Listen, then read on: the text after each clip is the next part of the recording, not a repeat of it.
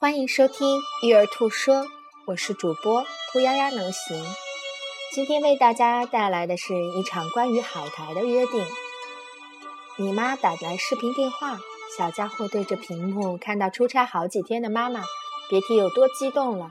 一边不太流利地喊着妈妈，一边用那胖乎乎的小手不停地拍打着屏幕，仿佛要把妈妈从这冰冷的机器中打捞出来。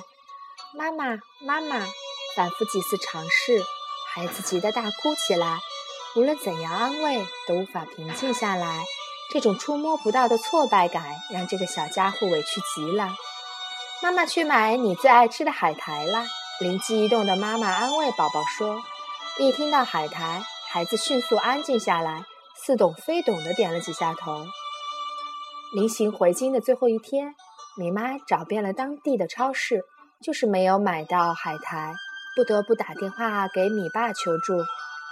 家里不是有现成的吗？直接拿给他不就行了吗？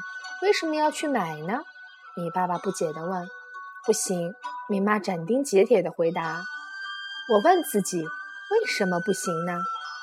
孩子永远都是世界一流的侦探。如果一旦发现妈妈买的海苔是从家里拿的，会有什么样的结果呢？对于孩子来说，一直向往、期望的目标不见了，那接下来的旅程该如何相信目标、相信被告知的承诺呢？对于妈妈来说，不得已用买海苔的故事向一个十七个月的宝宝解释超出他认知范围的出差，就已经很愧疚了。